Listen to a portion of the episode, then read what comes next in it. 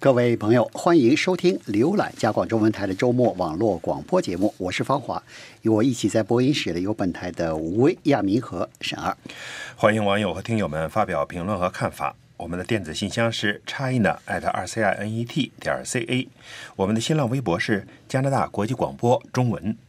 欢迎关注我们的网站 www dot r c i n e t dot c a，还有我们的 Facebook 加拿大国际广播加拿大国家中文频道。在每周五北美东部时间上午十点半，我们会有脸书直播 Facebook Live。嗯，在今天的节目里呢，我们谈谈这个星期我们节目中的几篇报道。首先呢，这篇报报道呢是三八妇女节，又赶上这个加拿大的这个用一种方式纪念，嗯，呃，黑人的女性对加拿大做出的贡献。对这个加拿大纪念三八妇女节，还真是动真格的。你看哈，不像就是说，呃，我们在微信里看朋友圈啊什么的，就是。呃，好多人就发发点这夸夸女性的那些溢美之词啊，好像把女性各个阶段的这个呃亮点都给这个这个夸一夸呀什么的，不不是那样的。加拿大还真是动真格的哈，可能这个在预算案这个刚刚以这个就是呃。强调女性和这个男性这个在工作场所的平等权利、工资这个同工同酬之外，这个三八妇女节就到了啊。然后呢，真是还真是有一个这比较大的动作，就是在这个十元的这个纸币上印上了一位这个呃加拿大的黑人的妇女啊。据说这是除了这个英国女皇之外呢，在流通的这个货币上的第二位妇女，还有其他女性在货币上，但是那些货币基本不如。不流通的，基本不流，就是纪念币是那种的呃呃性质的吧哈。那么这位是女性呢，被这个就印上流通的货币，呃，这应该是个挺大的，就是皇室之外的呃唯一的一位这个。黑人女性啊，被这个印上这货币。呃，这位黑人女性呢，她为什么这么就是值得纪念啊？等于她是在加拿大黑人这个社区里边哈，呃，为这个黑人这个就是争取这种族权利的一个先锋啊，叫 pioneer 啊。因为在当时等于是这什么时候？等于就是在这个一九四六年的时候，就是在这个呃哈利法克斯那边呢，呃，影院里边男白人和黑人。还是这个分开坐的，那座位是分区的，白人坐哪儿，黑人坐哪儿，是吧？他呢就坐到，他他是一个黑人女性，就坐到了白人的那个区里边了。然后别人赶他走，他不走。当然最后当时的情况下是被抓走了，带走了哈。那么呃，而这件事发生呢，和我们大家所知道的美国的一位妇女在公共汽车上不给白人让座还早十年。啊，那么美国那位黑人妇女呢，就叫罗莎·帕克斯啊。她是到一九五五年的时候，才在这个美国的公共汽车上，白人和黑人分区内，她其实是坐在黑人应该坐那区了，但是白人那区坐满了，然后又有白人上来以后呢，那司机就让黑人给白人让座，啊，他就没让座。所以相比这个来说，加拿大这个这个我们这个呃女性哈，等于是坐在了白人那个位置更勇敢，可以这么说吧。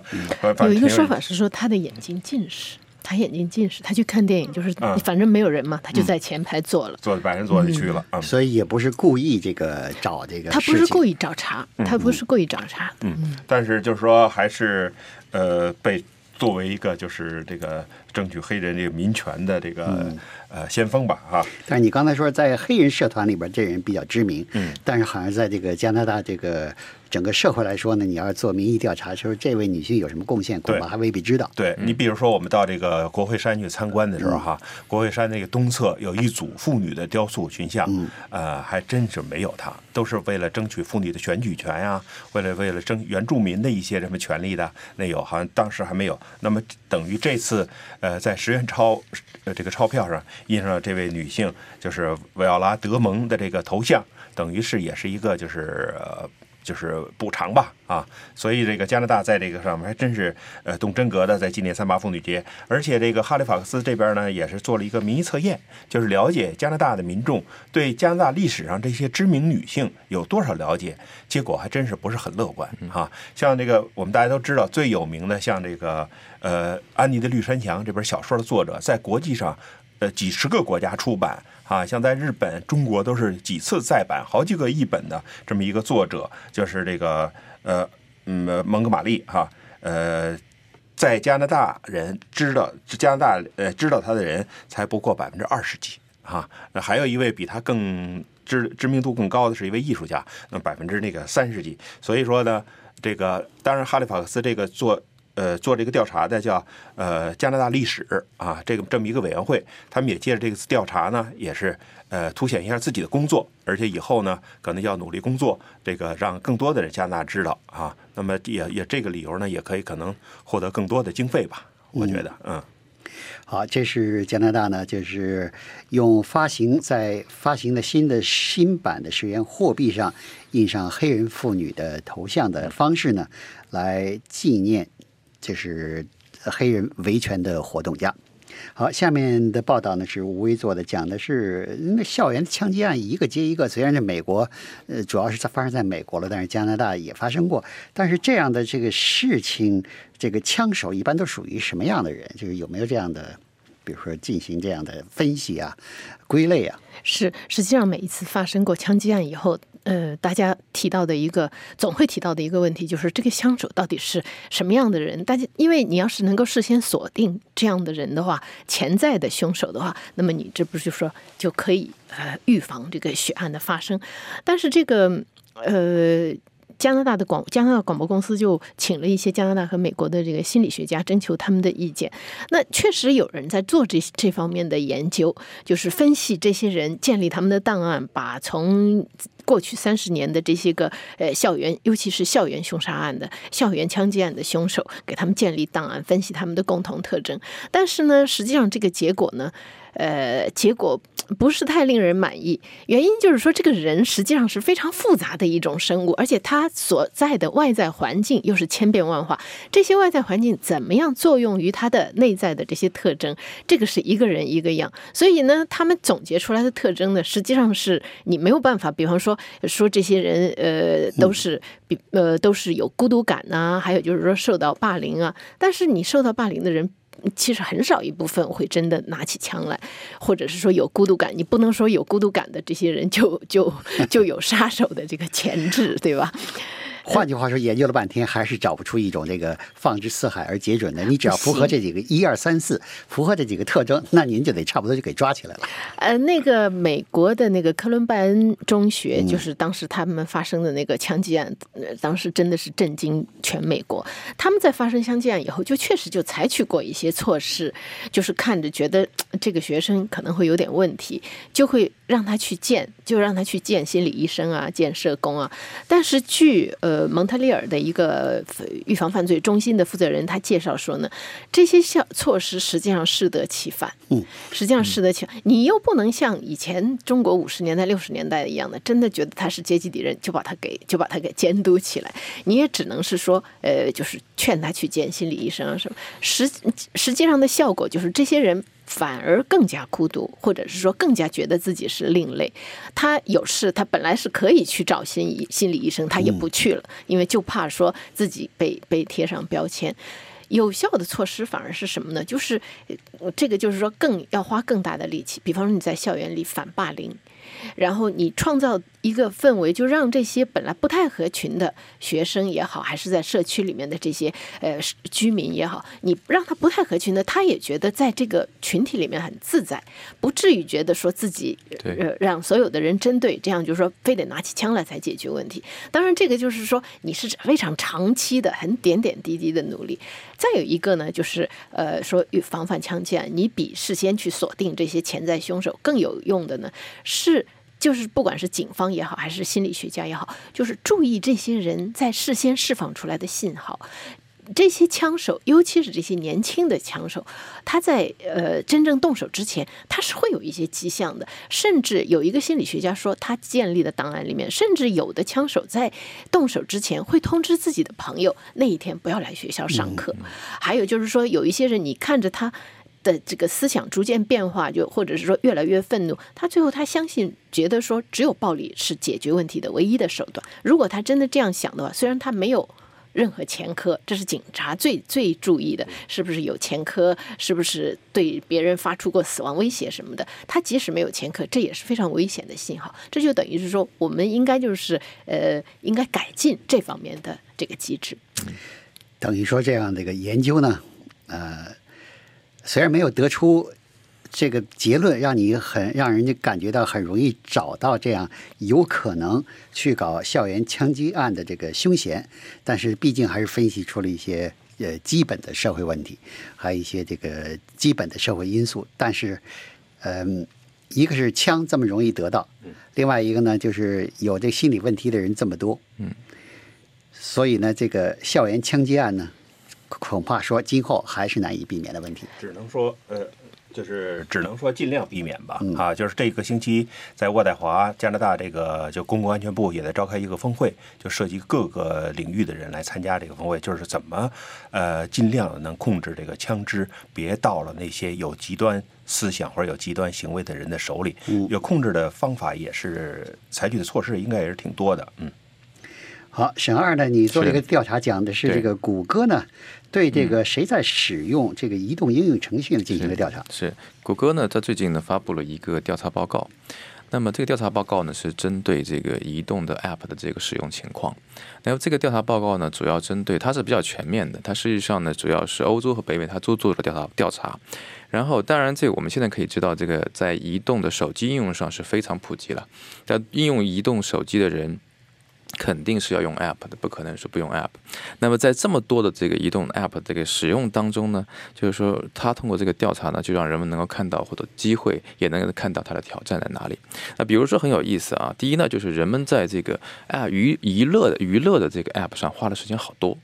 就是说每一个人几乎每天要花一个小时，平均啊。每天花一个小时在娱乐 App 上，那当然它的这个娱乐 App 是把几种啊加在一块儿，包括游戏、包括娱乐、包括新闻、包括体育这四大都放在一块儿。那么这个还有一个呢，就是它它也一方面呢，也就是呃超出我们一些人的想象。我们一般认为，比如说游戏呢是男性比较多，是吧？但在移动的这个游戏上呢，这个女性跟男性是一半一半的。就是女性也是非常活跃的，在这个游戏的 App 上，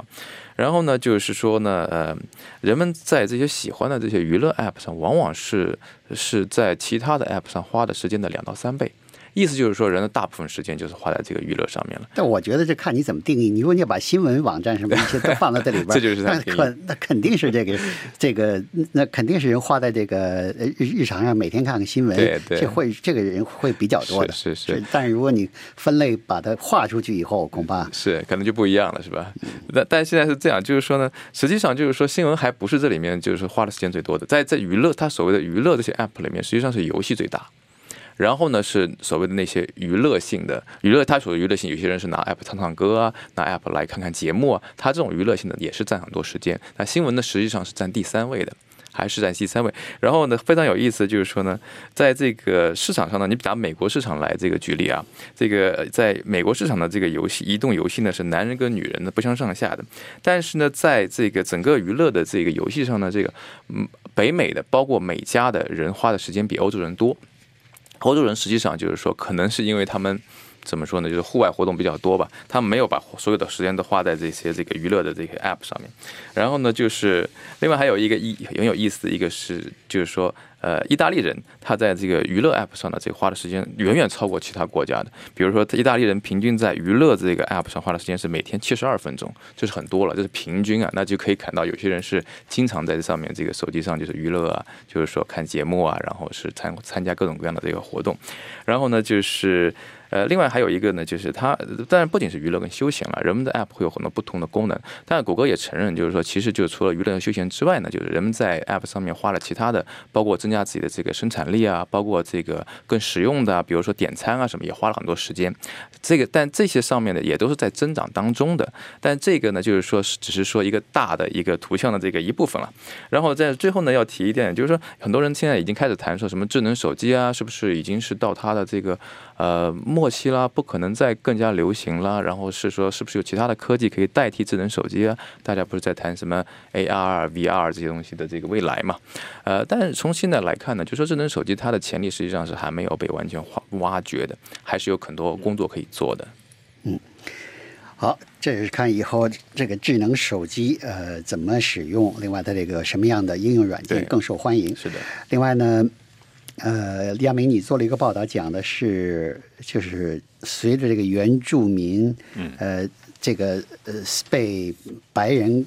农场主给打死的这个被判无罪这个案件呢，虽然是已经做出法院法庭做出裁决了，但是这个后面的这个呃反应呢是一波接一波。对，这个又不停的这个在扩散哈，就是说原住民这个对这个判决不满意嘛，就是说呃这个他们的孩子到了这个农场主的这个领地里边了，被农场主打死了，呃开枪打死了，就是判没有罪。那么以前是说这个就是呃就是判决不公平啊，可是判决不公平呢，就是这个星期这个萨斯克彻温省的这个就是最高就是资深检察官已经说了，呃，我们不会上诉，这个已经确定了，因为他们家人一直在期望这个公检呃这个检控方能够对这个此案呢进行上诉，但是说不会上诉，为什么？说我们没有发现这个整个司法呃就是过程中有什么不对的地方。但是呢，同时这个星期还有的消息就是，呃，加拿大的这个监管。呃，警察的这个系统呢对，决定要进行内部调查，看看这个关于这个案件的整个的调查过程中呢，警方办案是不是有失误，或或者是不是有这个对呃涉及人权的失误方面。是不是有没有一个就是系统性的这个种族歧歧视的这种对的基呃因素在里边哈？这为什么会他们又提出这个问题呢？主要是说在案件发生之后，呃，这个皇家骑警又搜查了这个被打死的这个呃原住民青年布谢他和他妈妈住的这个流动的这个住房啊，而且在这个搜查的时候呢，就是说我们要看看你们有没有武器，在这个你们家里有没有武器。这个就是使原住民这个就非常不满意哈。呃，我能够理解，呃，为什么会去搜查？因为当时这个布谢和另外三名原住民呃青年是这个闯入了这个农场主的这个地呃领地，然后是要把他的一辆这个全地形的车给开走啊。那么我们叫叫偷也好，叫抢也好，因为这个都，那么皇家骑警还是这个。因为这个农场主这没有什么可调查的，事情就明摆在这儿了。但是，呃，警察方面呢，也对这个农场主也说他有做的不对的地方，就是他有七杆枪啊，有三杆枪就存放不当，就是没按照要求存放，就是可能会被别人偷走乱用啊，或者他自己随时拿出去就可以用那样子哈。但是原住民这方面呢，就是说我的孩子被打死了，呃，警察还来搜查我们家啊，这就觉得不合理了。那么，另外，在这个另外要要调查的原因之一呢，嗯，就是有的一些专家指责这个警方在办案过程中呢，对一些证据的保护、跟调查、跟那个深入的分析呢，呃，缺乏这个职业的这个缺乏职业的这个水平。对反正比你比如说把那个车，当时那个车，嗯，呃，把那个青年打死，他坐在车里被打死了，那血溅的到处都是，嗯，呃，车里也有，车外也有，地上也有。好了，这个现场应该保护起来。哦，后来下了两天大雨，车就在放在外边，车门还开着。两两天大雨这么一下完了以后，现场全没了。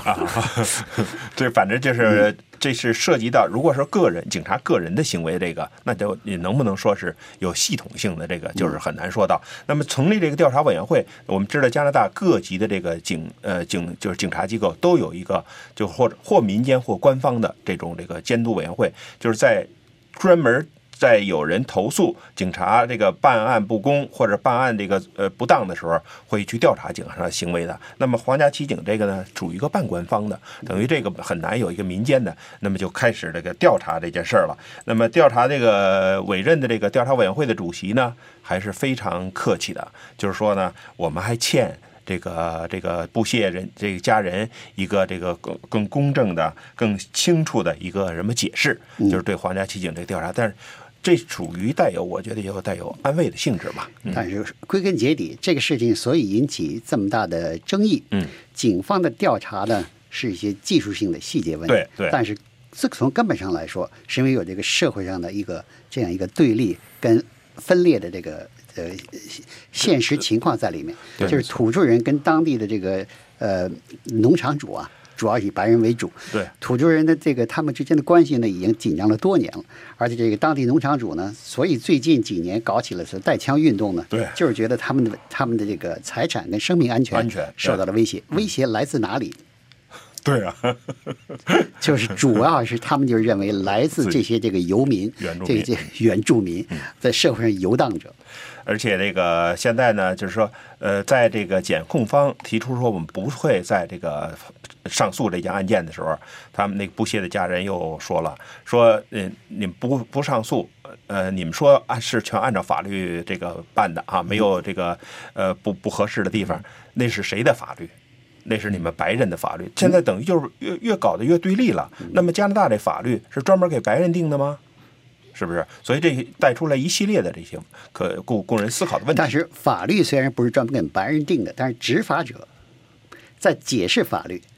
在跟那个呃落实法律的过程中呢，会是有这个偏差的问题。所以他们指的主要是这个，对你这都是白人执法，拿我们这个原住民呢就当做这个呃非法分子对待了，不管是。不管我们是牺牲，这我们是犯罪行为的牺牲者，还是我们都把我们当做这个犯罪者对待了。好了，这是一个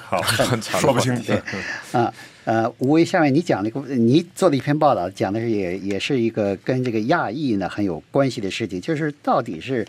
这个亚洲人这个这个亚洲移民的文化呢，只是为什么就是不重视这个心理健康问题？对，这是实际上是 CBC 最近在这个加拿大的三个大城市举行的一个系列的讨论会，就是跟族裔文化有关的。那么在温哥华的这个讨论会呢，集中的这个主题就是亚裔移民的这个心理健康问题和亚裔移民对心理健康的态度的这个不一样。呃，他请的这三位嘉宾实际上很有代表性，一个是呃心理精神病专家，就是在精神病系的一个教授，叫莫里康，是一位华裔专家；还有就是呃主管社区服务的中侨互助会的负责人，还有一位呢就是可以说是呃心曾经有过这方面心理障碍的经历，而且是就是作为呃亚裔移民，这位她姓林，这位林小姐她的这个经历可以说在可能在华人移民里面。大家听起来都比较熟悉。她就是说，她八岁跟着父母一起移民到加拿大，然后刚来嘛，呃，新移民的生活都比较就是要打拼，要要要找工作，要要学习，生活就比较辛苦。他说，他父母从小就把“吃苦”二字挂在嘴边，不管是说他不喜欢吃什么菜，或者是说真的是需要有什么事情，真的是需要需要刻苦发奋打拼的这样的事情，都是把吃苦挂在嘴边，而且就是说，呃，只有吃苦嘛，以后生活才会好那样的。他也习惯了，他一直到成年以后，一直到进了大学以后，呃，去上了一门心理学基础课。才知道抑郁、焦虑这样的词，但是呢，一看看到这个对抑抑郁、焦虑的形容呢，他觉得这个实际上自己就是说，这是自己的亲身的感受。他讲的这个就是说。他说的那种家庭环境，可能中国人都蛮熟悉的，就是他的像父母都非常疼爱孩子。他说他妈妈那种就是典型的任劳任怨的中国妈妈，为家庭牺牲了自己的工作等等，而且嗯非常注意他的他的身体，一定会嗯嘱咐他吃好啊，呃天冷了要添衣服啊，要要注意。但是呢。心理健康在家里是从来不提的。另外两位嘉宾也讲到，就是这个实际上华人普遍就是觉得，嗯，就是把这个把这个，或者是觉得这个是家丑，还有就是说根本不承认，觉得我们怎么会有心理问题？中国人这么皮实，对吧？嗯，就是这种种的，呃，还有这个莫教授还讲到一点，就是中国人实际上他用了一个词说斯多葛精神，但实际上中国人对中国人来说就是从就是吃苦耐劳吧，就是崇尚吃苦耐劳。你如果有什么心理问题啊什么，好像你为这个去看病，就是就是一件就是说明你这个人软弱。不经折腾，对吧？不过这个吃苦耐劳跟这个抑郁跟这还还没有直接关系吗？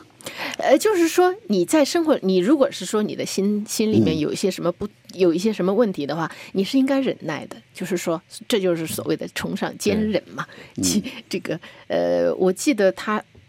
呃，我记得以前曾经有过，我曾经有过一个越南上司，我觉得很典型的这种心理反应。那么，呃，所有这三位嘉宾都提到，就是呃，及时的，就是说改变这样的心态，实际上是挺重要的。对，因为你要是我们我们说起来的话，其实华人在华人社区里，在加拿大的华人里面，曾经有过几例，因为就是很严重的心理问题，呃，最后发生惨祸的。我们都记得的最最有名的是二零零八年的李伟光斩头巴士灰狗转巴士斩头啊案的这个这个凶嫌，最后他是因为非常严重的分裂症，所以被这个免除刑事责任。还有比他更早的有一个叫于伟康，那个事件就是被警方击毙的，他也是常年的这个精神分裂症。更晚一些，二零一零年在多伦多公共图书馆用那个十字弩把自己的亲生父亲杀死的那个年轻人方舟，最后是，呃，是他的父亲常年的家暴。也是因为也是有精神问题的，所以就是说精神问题、心理健康这个事情，嗯，不受重视吧，它也还引起一些连带的问题。对，没错。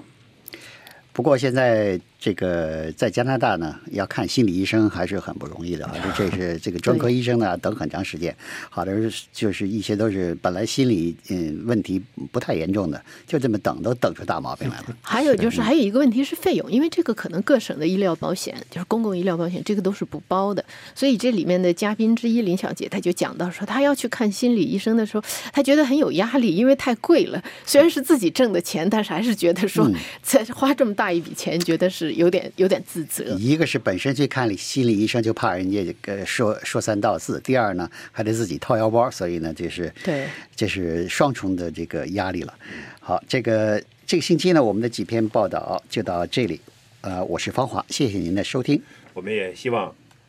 我们也希望听到您的看法和建议。祝您健康愉快。我们下次节目见。